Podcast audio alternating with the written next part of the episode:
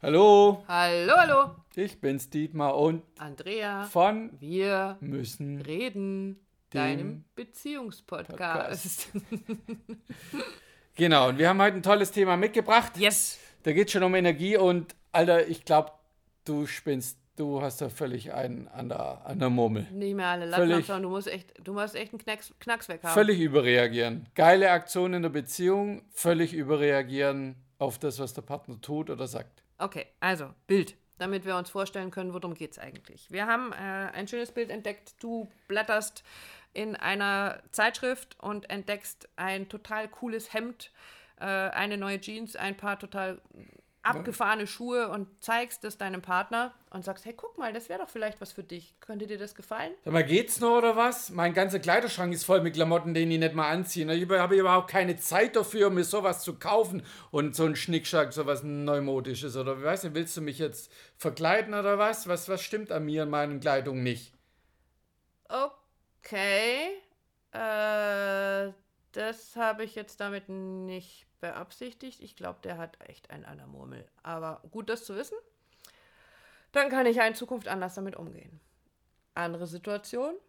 Bing! Klappe die nächste.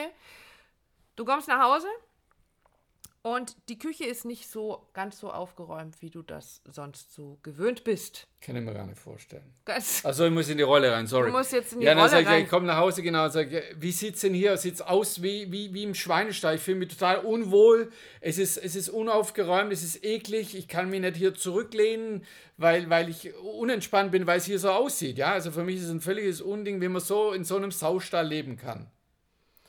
Okay. Wäre jetzt auch nicht unbedingt notwendig gewesen, so zu reagieren. Und wir haben noch ein drittes Bild für euch. Euer Partner erzählt euch, ähm, dass er für vier Wochen verreisen muss, geschäftlich. Und er sagt noch, äh, Schatz, ich werde dich, ich ist halt jetzt dran und muss sein und ich, ich werde dich echt vermissen in der Zeit. Ja, gut, es ist nicht so schlimm. Und, aber nimm dir was Warmes mit, dort soll es ja ordentlich kalt sein, dort wo du hingehst. Ist dann vielleicht auch nicht unbedingt die Reaktion, die wir uns so gewünscht haben. Es gibt also Situationen, vielleicht hast du dich in der einen oder anderen wiedererkannt oder deinen Partner wiedererkannt, wo du da stehst und denkst, was, hat Das der habe ich denn? überhaupt nicht gemeint. Und eine völlige, so wie du es gerade schon gesagt hast, der reagiert völlig über.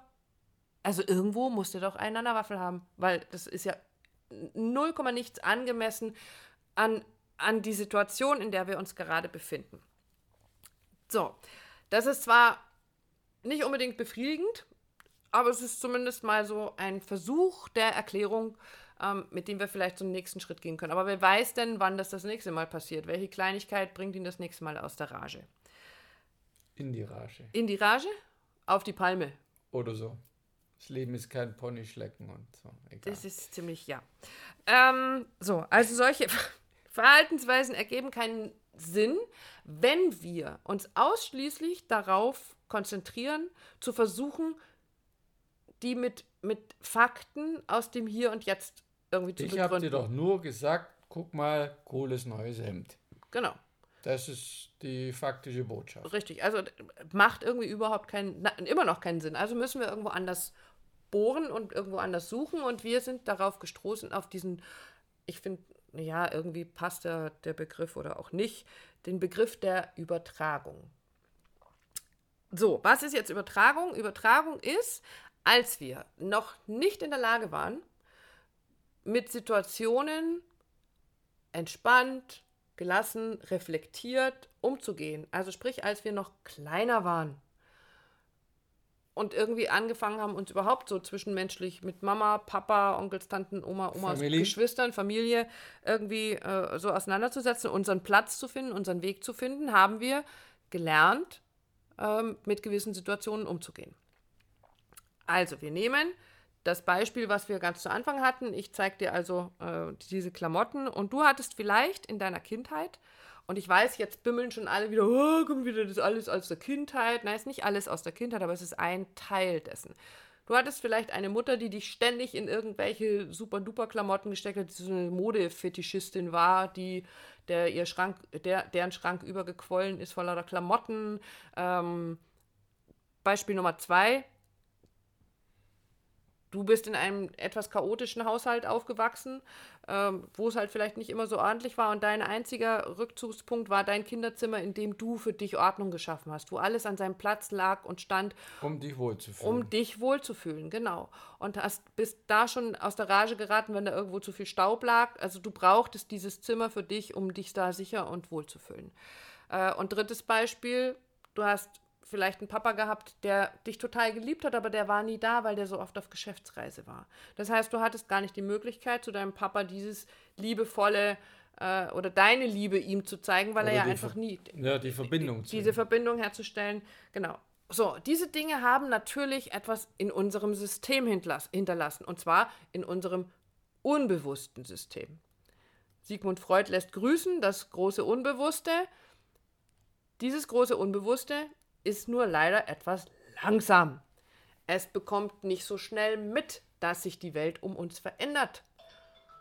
Oh, es ist jetzt nicht wahr, was da klingelt. äh, einen kleinen Moment, wir machen das mal eben aus. So, vielen Dank. Und jetzt können wir weitermachen. Also, dieses Unbewusste kriegt nicht mit, dass sich die Welt um uns verändert. Und dann schleppen wir 30 Jahre später, schlanke Hand, mal die Reaktion des Staubkorns in unserem Kinderzimmer in unsere Beziehung und rasten völlig aus, weil wir uns unserer Sicherheit beraubt fühlen. Das Blöde daran ist nur, die Partnerin weiß es nicht. Äh, wir wissen es aber ja selber nicht. Das kommt noch dazu. Also das kommt noch oben drauf. Es ist uns ja gar nicht bewusst, warum wir da so ausflippen. Also es ist nicht nur unserer Partnerin nicht bewusst, sondern uns selbst. Genau.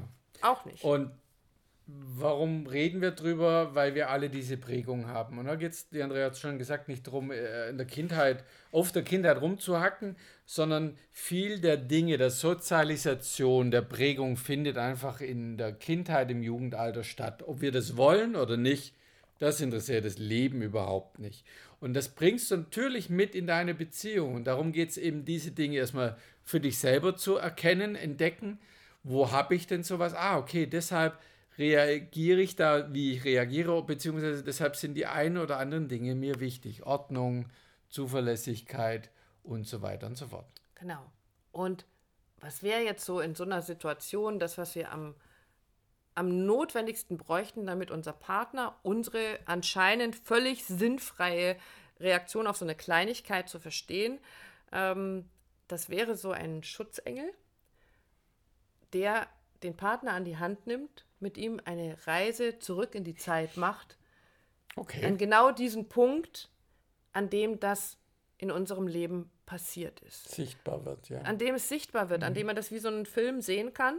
Weil, wenn wir darüber sprechen, wenn ich dir heute erzähle, naja, ich reagiere halt so, weil als ich Kind war, ähm, da war das mein einziges Sicherheitsbedürfnis, dann haben wir ja Angst davor, dass wir als nicht ganz dicht abgestempelt werden und sagen, dann machen wir uns ja lächerlich. Also wir, wir es, es braucht ja ein ganz großes Maß an, an Offenheit unseres Partners. Ja, muss ich selber wissen. Ich muss es, natürlich muss ich selber wissen. Und unser Partner braucht aber, und das ist ganz wichtig, so eine Landkarte von unserem inneren, von unserer inneren Geschichte. Die hat er ja nicht. Wir lernen uns kennen, wenn wir 20, 30, 40 sind.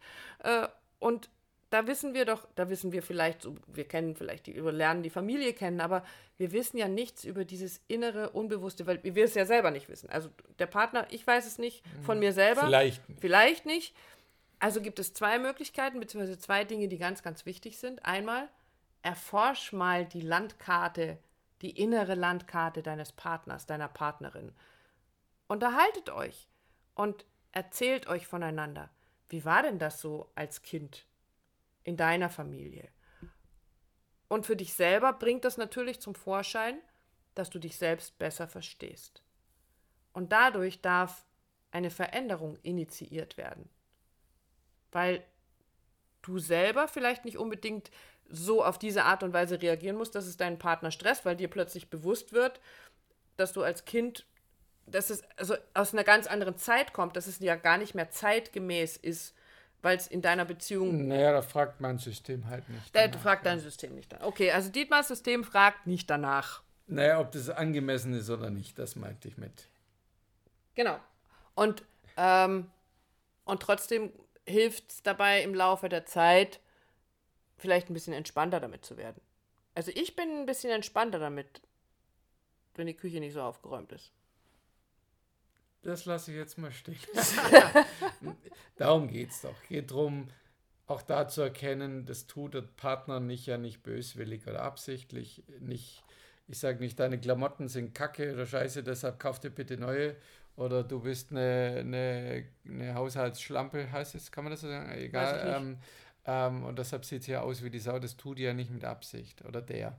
Äh, es hat ja alles immer einen Hintergrund. Und natürlich kann man sich jetzt, wenn ich in dieser Position bin, nicht sagen, ja, ich bin halt so, ähm, funktioniert halt leider auch nicht. Sondern die Sache ist nicht, ich bin halt so, sondern warum bin ich denn so? Damit kommst du ans Ziel. Da ist die Warum-Frage erlaubt. Ausnahmsweise. Ausnahmsweise. Warum bist du so doof, ist nicht erlaubt.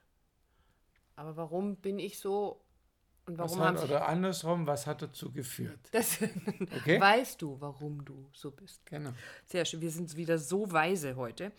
Und ich möchte es nicht versäumen, nachdem dieses Thema der Übertragung ähm, dieses Mal so natürlich auf unsere Kindheit abzielt und wir natürlich aus früheren Beziehungen, aber eben auch aus unserer Kindheit viele Verhaltensweisen mitnehmen und wie gesagt, die unbewusst irgendwie über Jahrzehnte mit uns rumschleppen und die dann irgendwo wieder aufploppen, wo wir sie gar nicht brauchen können.